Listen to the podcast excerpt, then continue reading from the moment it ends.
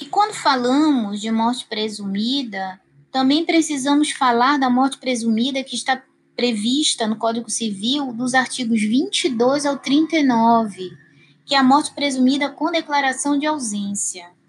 Nossa, mas qual é a diferença, né, entre a morte presumida com declaração de ausência, que é essa que nós vamos falar agora, e da morte presumida sem declaração de ausência, que foi a que nós acabamos de explicar, que é a que está prevista lá no artigo 7 inciso 1 e 2 do Código Civil.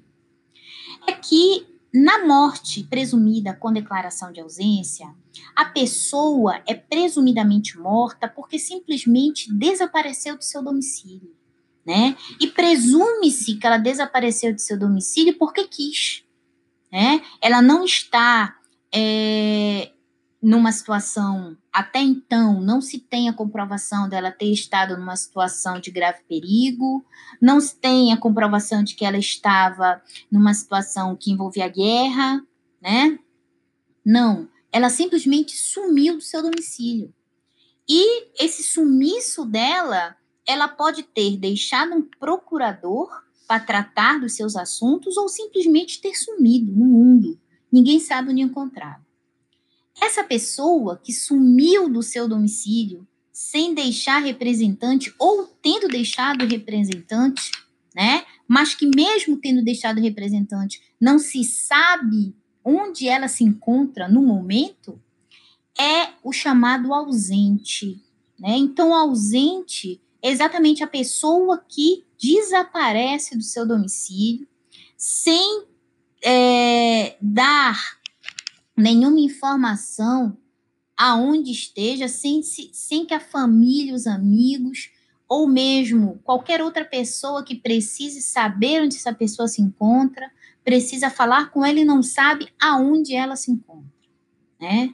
Então, dos artigos 22 ao 39, nós vamos verificar não só vocês precisam ler os artigos no Código Civil, e acompanhar junto com o material que eu mandei para vocês. Porque no material eu descrevi todo o processo necessário para que esta pessoa declarada ausente, considerada ausente, ela possa então ser considerada como morta, presumidamente morta, né?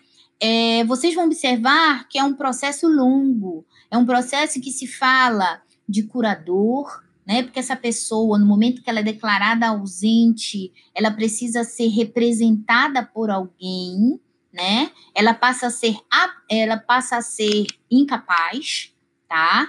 E aí é, vai ter que ser indicado um curador para ela. A partir daí vai se fazer a sucessão provisória desta pessoa, né? Ou seja, está se realizando um processo como se ela estivesse morta, porque só se fala de sucessão de alguém quando esse alguém morreu, que vai se fazer inventário e partilha, né? Então, primeiro vai se fazer uma sucessão provisória e posteriormente vai se fazer então uma sucessão definitiva, né? Então eu peço a vocês que leiam o material que eu encaminhei a vocês também pelo Zap a respeito da extinção da pessoa é, natural para que vocês possam entender né, como é que se dá esse processo é, para que alguém que é considerado ausente também seja é, tido como presumidamente morto, ok? Então, a gente acaba aqui a nossa aula de hoje e eu fico à disposição de vocês para tirar dúvidas no horário da nossa aula, hoje à noite, dia 24 de março. Ok? Um grande abraço em todos e até mais. Bem, continuando a falar do término da pessoa natural, nós podemos verificar no próprio Código Civil, no artigo 7, que existe a morte presumida sem declaração de ausência, né? Que é a que está prevista no artigo 7, em que ele diz o seguinte: é, a declaração de morte presumida, nesses casos, somente poderá ser requerida depois de esgotadas as buscas e averiguações, devendo a sentença fixar a data provável do falecimento.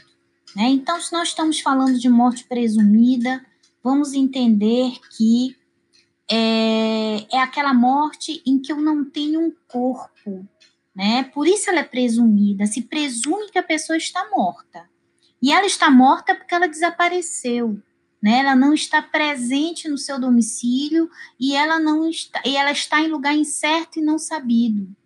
E o artigo 7 ele diz para nós, lá no Código Civil, que é, esta pessoa ela vai ser declarada presumidamente morta sem declaração de ausência, um, se for extremamente provável a morte de quem estava em perigo de vida, e dois, se alguém desaparecido em campanha ou feito prisioneiro não for encontrado até dois anos após o término da guerra.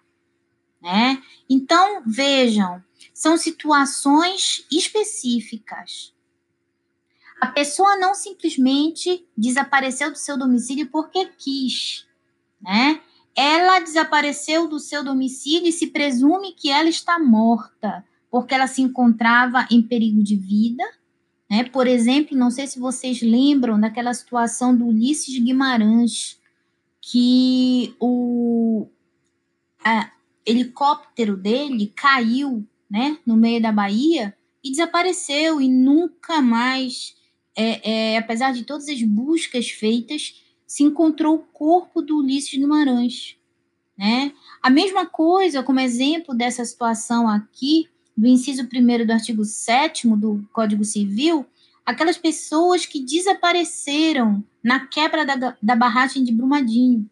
Né? Muitas pessoas, até hoje, não foram encontradas, não tiveram seu, seus corpos encontrados. Mas em virtude da situação em que elas desapareceram, né? Ou seja, uma situação que se enquadra aqui no inciso 1 do artigo 7 do Código Civil, é, ou seja, é extremamente provável a sua morte, porque ela estava numa situação de peri, extremo perigo de vida, ela é presumidamente considerada morta, né? Assim como o inciso segundo diz, se alguém desaparecido em campanha ou feito prisioneiro não for encontrado até dois anos após o término de guerra. É, nós não temos situação de guerra no Brasil, mas vamos imaginar se estivéssemos, se tivéssemos, por exemplo, uma situação de guerra igual, semelhante a que passa os Estados Unidos permanentemente, né? seus mandando os seus o seu exército para o Oriente Médio e muitas vezes os, esses seus soldados são feitos de reféns ou simplesmente desaparecem, né, pro, no local para onde eles foram mandados. Numa situação dessas, também essa pessoa, após dois anos de desaparecida, mas após dois anos do término da guerra, né? Porque enquanto a guerra estiver acontecendo, ela ainda ainda se considera que ela possa estar viva, ela pode estar apenas desaparecida, mas ela não está morta. Mas passando-se dois anos do término da guerra, se ela não aparecer, ela vai ser considerada presumidamente morta. Mas aí ela vai ser considerada presumidamente morta como? Né? É simplesmente de boca, né? Alguma autoridade faz um decreto e, de, e, e considera esta pessoa presumidamente morta? Não. As pessoas que se enquadram nas situações previstas no artigo 7 do Código Civil, inciso é, 1 e 2, elas serão consideradas presumidamente mortas a partir do momento em que houver um processo judicial, né, onde, por de, de, decisão judicial, o juiz, juntadas todas as provas, e quais serão as provas? As buscas que foram feitas e que é, essas pessoas não foram encontradas, a situação de que comprovadamente ela se encontrava, por exemplo, a pessoa que se encontrava na sua casa, que foi soterrada na quebra da barragem de Brumadinho, né? Então, são situações que são trazidas aos autos, é uma ação de justificação judicial, tá? Para que, a partir desta comprovação, realmente da, da pessoa estar nessa situação de extrema é, de extremo perigo, ou, no caso da guerra, não ter retornado da guerra é, após dois anos do seu término, no mínimo, é, então o juiz, por decisão judicial, determina que esta pessoa será considerada morta.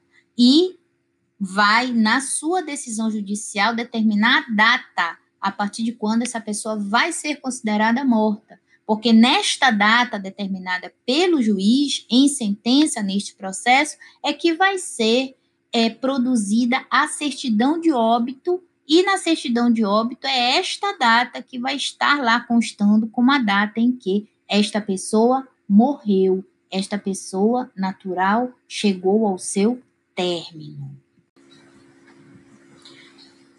Boa noite. Vamos iniciar nossa aula sobre o término das pessoas naturais. É, acompanhe a aula, por favor, com o material que já foi postado para vocês no que se refere a esse assunto, na semana passada.